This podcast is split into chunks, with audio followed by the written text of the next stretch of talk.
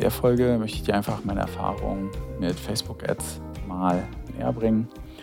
Viele, viele Jahre war ich starker Verfechter davon, dass ja, du im besten Fall deine Facebook-Kampagnen sehr granular aufbaust. Also die Zielgruppen sehr, sehr gut teilst, nicht zu groß die Zielgruppen baust, weil dann die Streuung einfach ähm, nicht mehr passt. Ja, ich hatte mal die äh, Schlussfolgerung, ja, ähm, keine Ahnung, zum Beispiel 400.000 User, das können ja gar nicht alles ähm, deine Kunden oder deine, deine, doch deine Kunden werden.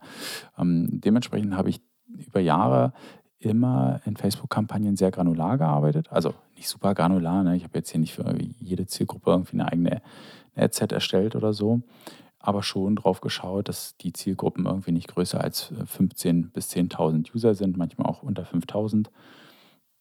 Und ich habe aber festgestellt, dass ich hier sozusagen über die Zeit Facebook unterschätzt habe, was dann auch häufig Performance, hm, wie soll ich sagen, verhindert hat. Jetzt mittlerweile, wenn ähm, wir bei uns in der Firma Facebook-Anzeigen für Kunden schalten, dann gehen wir eher so vor, dass wir sagen, okay, ähm, Facebook ist mittlerweile einfach so gut. Das war es in meinen Augen damals nicht. Dass es durch den Algorithmus sehr, sehr gut herausfinden kann, wer passt jetzt zu meinem Produkt und wer nicht. Und das nutzen wir mittlerweile ähm, so, dass wir teils für Prospecting-Kampagnen natürlich auch nur, ähm, oder was heißt natürlich, dass wir eigentlich nur noch eine Unterscheidung zwischen männlich und weiblich machen, ähm, je nach Produkt. Ja, das ist eigentlich nochmal ganz gut, aber sonst in der Regel ähm, ganz Deutschland als ähm, Zielgruppe auswählen und den Algorithmus machen lassen. Das bedarf dann einfach auch ein bisschen Kommunikationsarbeit ne, und zu sagen, hey, pass auf, wir lassen das System jetzt einfach erstmal suchen. Das kostet am Anfang ein bisschen Geld, ja, aber es lernt schnell. Manchmal gibt es noch so Einteilungen wie das Alter und so weiter. Das äh, liegt dann, kann manchmal einfach so Zielgruppen ähm, Gründe haben, ja, dass, dass man weiß, okay, die Zielgruppe, die ist halt einfach nicht unter 20 ja, dann schließt man solche Sachen natürlich aus oder man sagt, okay, die Zielgruppe könnte theoretisch auch noch über 60 sein, aber die ist dann einfach nicht mehr so interessant oder eine Lifetime Value ist dann entsprechend nicht mehr so hoch.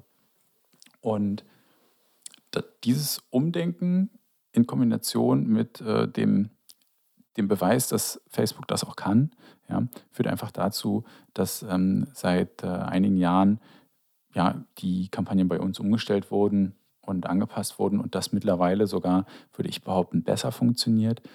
Von der Arbeit hat man nicht mehr den Stress, irgendwie etlich super viele ähm, Kampagnen zu bauen und Adsets zu bauen, sondern man muss eher den Fokus auf die Creatives legen. Und eine kleine Anekdote dazu, vor einigen Jahren wurde ich von Facebook nach Berlin eingeladen. Ich hatte dann im Nachgang mit einer Mitarbeiterin von Facebook gesprochen und die meinte dann so, hey, pass auf unter uns, ja, in ein paar Jahren wird es kaum noch Facebook-Targeting-Möglichkeiten geben. Ja, das kann das System viel besser, das ist überhaupt nicht gewollt, äh, dass die Leute da so viel dran rumfummeln. Ähm, die Creatives sind wichtig, da muss man sich drauf konzentrieren.